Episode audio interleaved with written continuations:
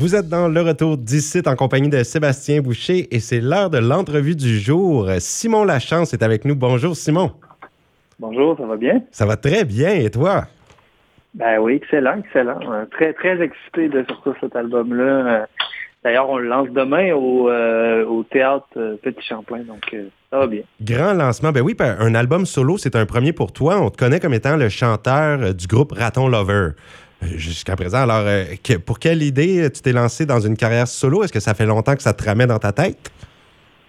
Euh, pas vraiment, non. Euh, au départ, moi, tu sais, je suis vraiment un, gars d'équipe, puis j'avais pas, j'avais pas réfléchi à ça longuement. C'est plutôt au tournant, c'est ça, de, de l'année 2020 en début d'année, avec ce qui s'est passé je, nommerai pas le contexte parce qu'on en a déjà assez parlé en long et en large, mais disons qu'en mars 2020, je me suis ramassé tout seul à jouer de la musique.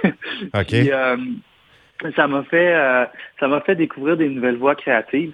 Puis j'ai eu envie de, de, de, voir, hey, c'est quoi moi si, si, si je faisais de la musique puis je prenais toutes les décisions, qu'est-ce que ça donnerait? Tu sais, à un moment donné dans, dans vie, je pense qu'on se pose des questions sur, sur notre identité, puis on a le goût d'aller plus profondément là-dedans. Puis moi, ça fait depuis que j'ai 17 ans que je fais de la musique avec euh, les gars de Raton Lover. Fait que pour moi, c'est un, besoin que j'avais de, de de, découvrir ça, cette autonomie-là, mais en même temps, c'était pas quelque chose qui se tramait dans ma tête depuis longtemps.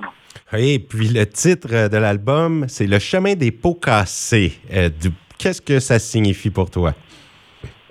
Euh, ben, un chemin, c'est ça, mène quelque part. Premièrement, j'aimais l'idée. Euh, puis deuxièmement, les pots cassés, ben, si on dit recoller les pots cassés, ça veut dire réparer. Il y a une réparation. Même si des fois je parle de des sujets coupants dans les chansons, même si des fois c'est un peu euh, ça peut paraître dark de parler de deuil ou de questions par rapport à la masculinité ou euh, de plein de choses dont je vais parler dans les chansons. Le but, c'est d'aller vers la lumière. Donc, le chemin des pots cassés, c'est comme un peu le chemin de la réparation. Puis, je trouvais que ça représentait bien l'album en général. Puis, j'ai pris euh, le chemin des pots cassés, c'est en fait une ligne d'une des chansons qui s'appelle Les mots manquent d'espace. Ah oui, on fait ça des fois. Des fois, on retrouve le titre d'un album quelque part dans une chanson, mais c'est pas nécessairement le titre de la chanson. C'est ça? Non, pas nécessairement, c'est ça.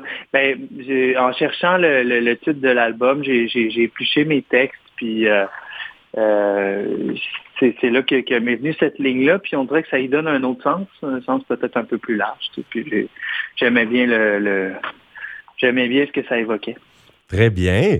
Et puis, tu disais que tu étais un gars d'équipe tantôt et je pense que tu as quand même euh, fait cet album-là avec un travail assez collaboratif. Hein. Il y a eu des gens qui ont travaillé avec toi pour que ça voit le jour. Oui, ben tout à fait. Euh, j'ai fait appel à Simon Kearney, Simon euh, Pedneau et Marc Chartrain en co-réalisation dans une espèce de valse à quatre têtes ah. où on devait peut-être faire, disons, l'équilibre entre euh, notre ressenti, notre, euh, notre instinct personnel et l'écoute des autres ça a été un jeu, euh, un jeu très collaboratif, les arrangements de l'album. En même temps, pour moi, c'est un défi aussi parce que euh, euh, j'avais un veto, contrairement à tous les autres projets dans lesquels je participe.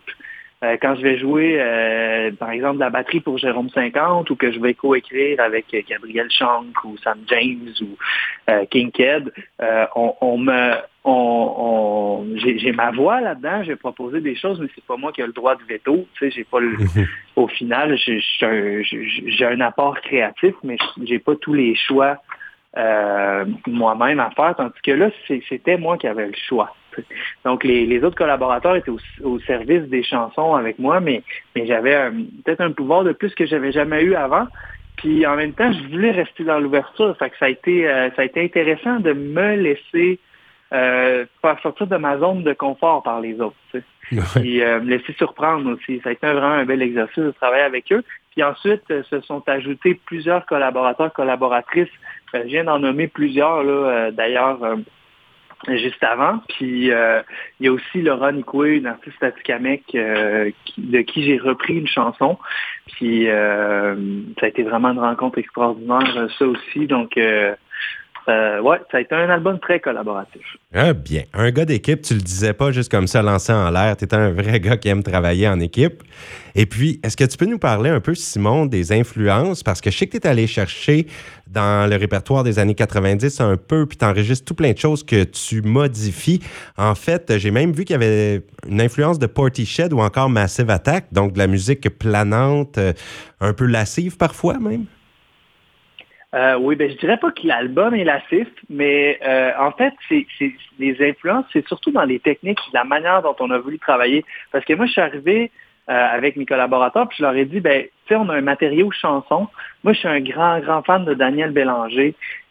puis j'avais envie de faire de la chanson pop, tu sais, puis j'avais envie de, de, de de de, de, de, pas nécessairement euh, ben c'est ça, de rester dans de, rester dans un dans un dans un contexte chanson, mais en même temps, je, cherchais un peu à, à, ajouter des épices à tout ça, pour avoir un son qui nous appartient avec cet album-là. Puis je me suis tourné vers ces techniques-là, qui en fait simplement euh, dit comme ça, c'est d'enregistrer des choses en studio, mais après ça, d'aller les retravailler comme un, matériau qu'on irait sculpter euh, autrement. Donc, au lieu de juste enregistrer les instruments puis de mixer ça comme ça, on va enregistrer des instruments, puis après ça, on va aller les tordre, soit à l'ordinateur ou avec des machines, puis on va l'utiliser comme un matériau pour construire les chansons. Donc, ces méthodes-là nous ont euh, nous ont servi pour construire l'album, mais on reste quand même dans la chanson. Là, c'est pas un album trip-hop non plus. OK.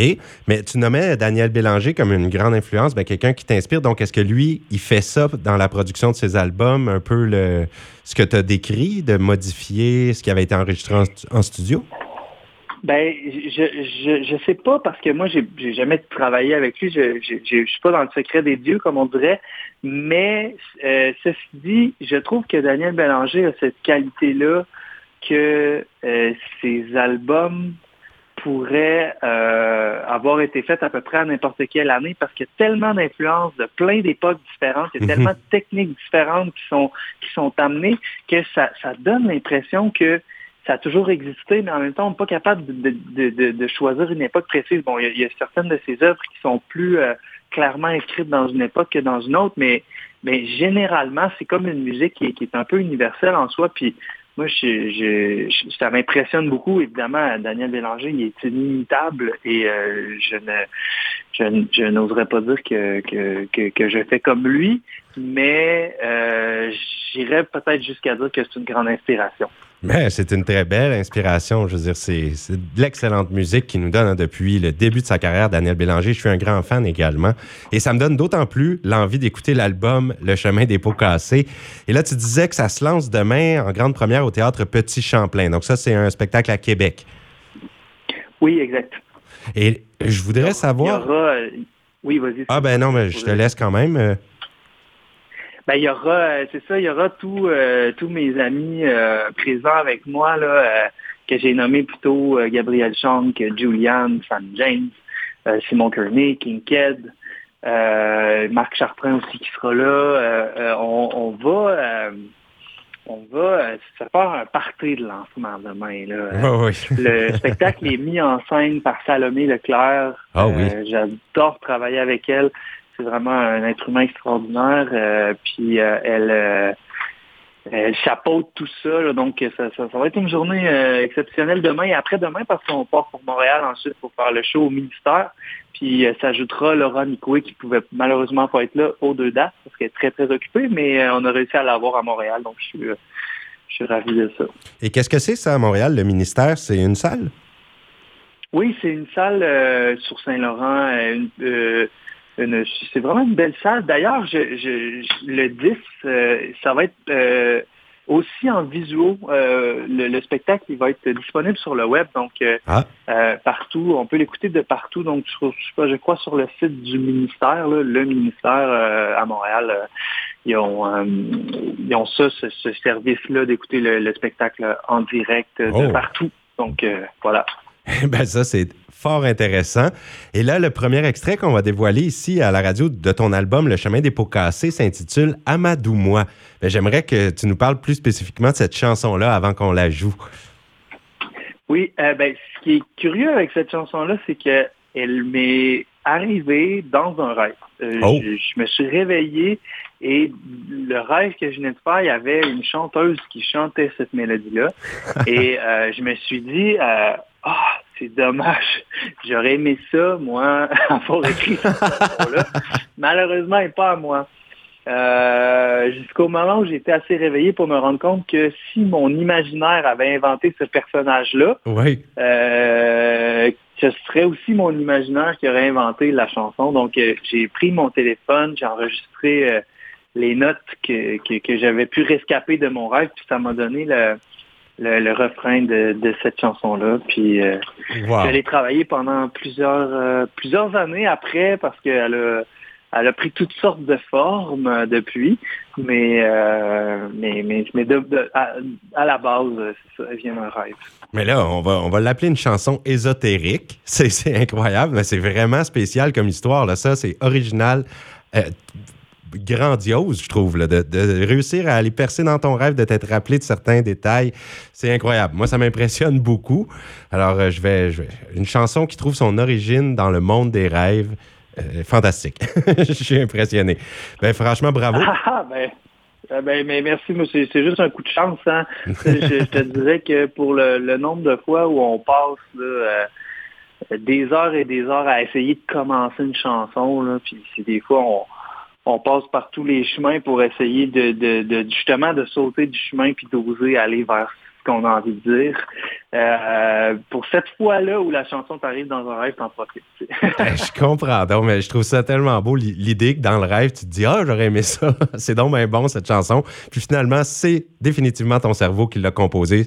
C'est super. Ah ben, j'ai vraiment hâte de l'écouter et ça s'en vient dans quelques secondes. Un gros merci, Simon Lachance. Je te souhaite bonne chance, euh, sans vouloir faire de jeu de mots avec ton nom, là, pour le spectacle de demain, pour le lancement et bien sûr le spectacle à Montréal aussi au ministère le lendemain. Et j'invite les gens à se brancher pour écouter ton spectacle en direct à Montréal.